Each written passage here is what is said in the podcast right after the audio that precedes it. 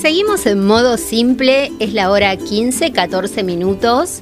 Y ya tenemos en entrevista telefónica a Sebastián Estrasanti, que implementa metodologías ágiles en la gestión de proyectos, es, especialmente en la industria de las telecomunicaciones, para generar valor y resultados de los equipos, a través, de, a través del trabajo colaborativo, con enfoques en el cliente, promueve el autodesarrollo como la habilidad para alimentar la curiosidad en uno mismo y crecer profesionalmente, siempre motivado en resolver, resolver desafíos. Buenas tardes, Sebastián Estrasanti, bienvenido a Modo Simple. Hola, ¿qué tal Albina? ¿Todo bien? ¿Cómo estás? Gracias por invitarme de nuevo, ahora hablando de agilidad.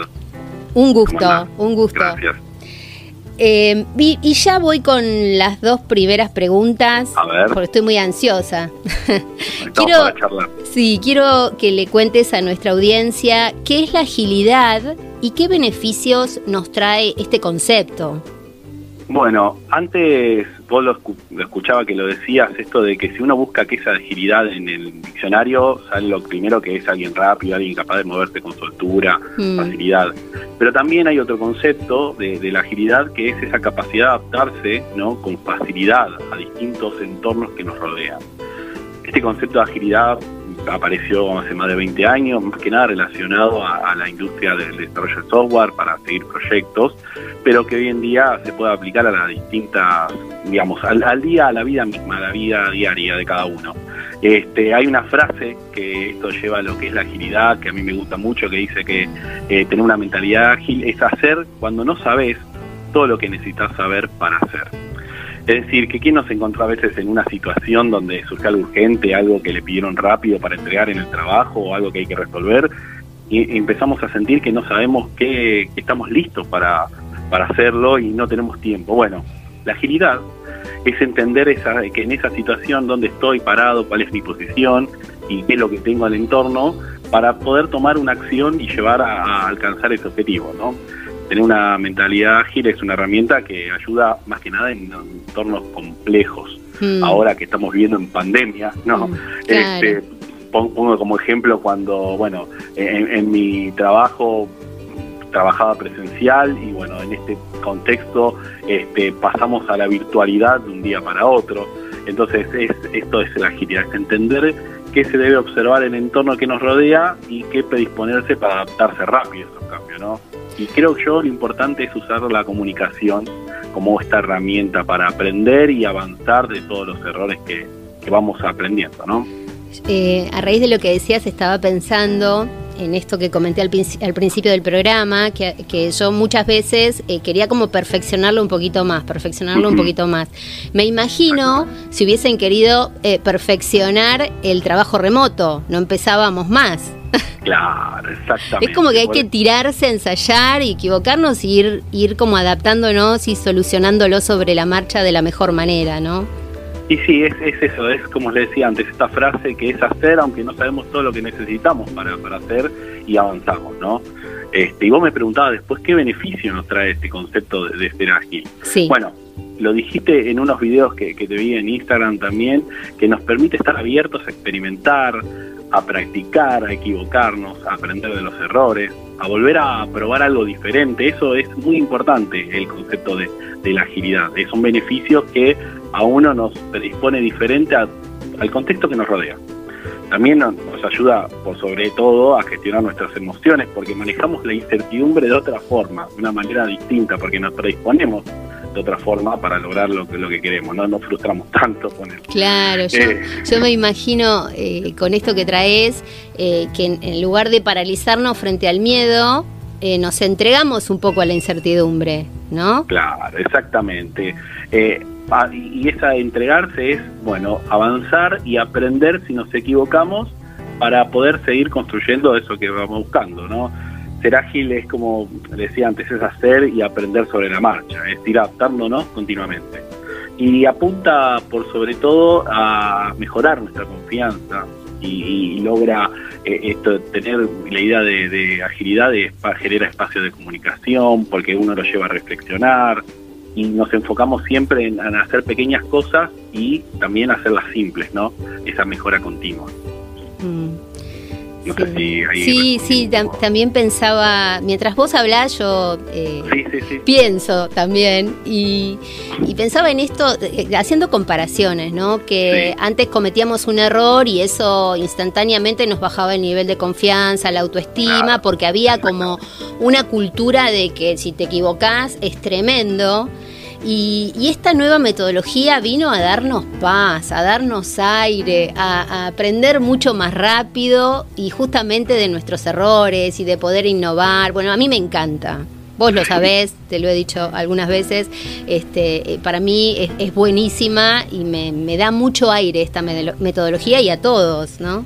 Claro, sí, es una cultura, como decís vos, es una forma de, de ser que termina en una forma de hacer, ¿no? Por primero es más como nada cultural. Después aparecieron distintas metodologías que toman estos valores y principios que, que, fomenta la agilidad, este, que están más centrados en las personas, centrados en generar valor. Y bueno, a partir de ahí aparecieron distintas metodologías adaptadas a mm. distintas situaciones, ¿no? Para generar, eh, como les decía antes, algún proyecto o para generar alguna innovación. Este, hay distintas formas y, frameworks ágiles que, ayudan para eso. ¿Y cómo es la, agilidad en el mundo laboral? Eh, ¿Podés como explicarlo un poco? Bueno, a ver, en este último tiempo, con la pandemia, este concepto de las organizaciones se hizo más fuerte, porque como sabemos, las organizaciones son un conjunto de personas que interactúan entre ellas. Mm. Y en este contexto actual que vivimos de incertidumbre, eh, hay un desconocimiento, no sabemos qué va a pasar mañana, a esto lo llamamos un contexto complejo. Bueno, para tener una mentalidad ágil, digamos, las organizaciones empezaron a fomentar este concepto, porque es muy importante para adaptarse a los cambios. Entonces, eh, en mi caso, como le decía antes, yo pasé de lo presencial a trabajar virtual y eso, bueno, con un apoyo y un, acompañamiento de que veníamos trabajando dentro de la organización. Con lo cual fue una herramienta importante transmitir este concepto de agilidad dentro de la empresa, dentro de las organizaciones internamente, por eso empezó a, resurgir.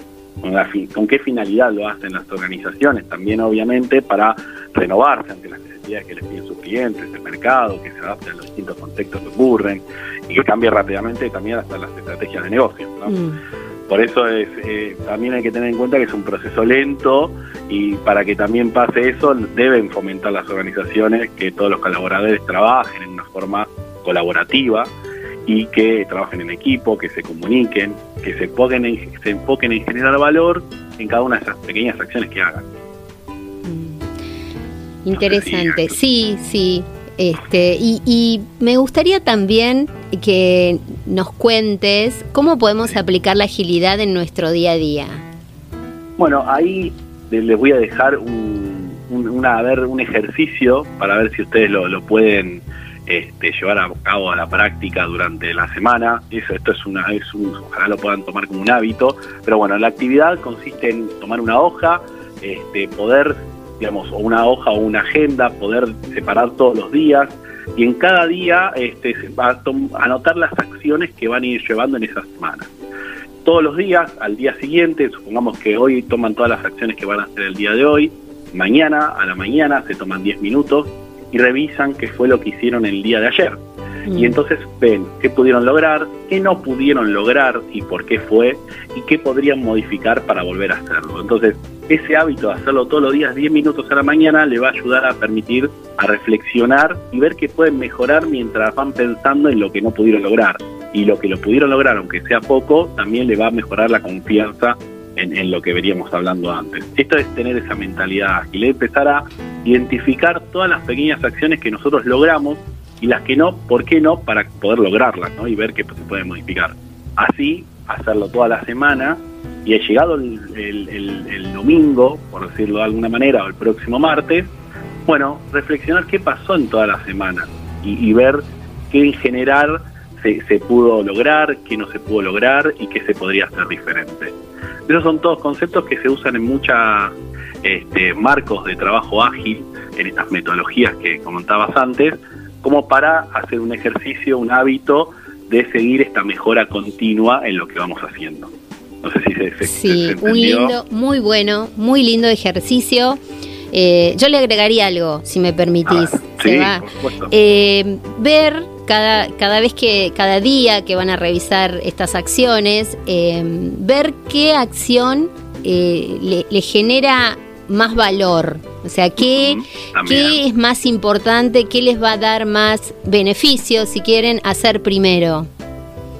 Eh, claro. Eso, eso yo se lo agregaría, está buenísima. Ese es un, punto de priorizar a ver eh, qué acciones este, le generan, como decís vos, más valor este, y está bueno también. Yo lo hago, sabes que yo lo hago todos los días. Digo, bueno, a ver hoy, ¿qué tres cosas son inamovibles y realmente me van a generar un valor importante en el día de hoy? Lo demás puedo posponerlo, pero me elijo siempre tres cosas que sean inamovibles. Y quizás dentro de, esos de esas tres cosas está la palabra familia.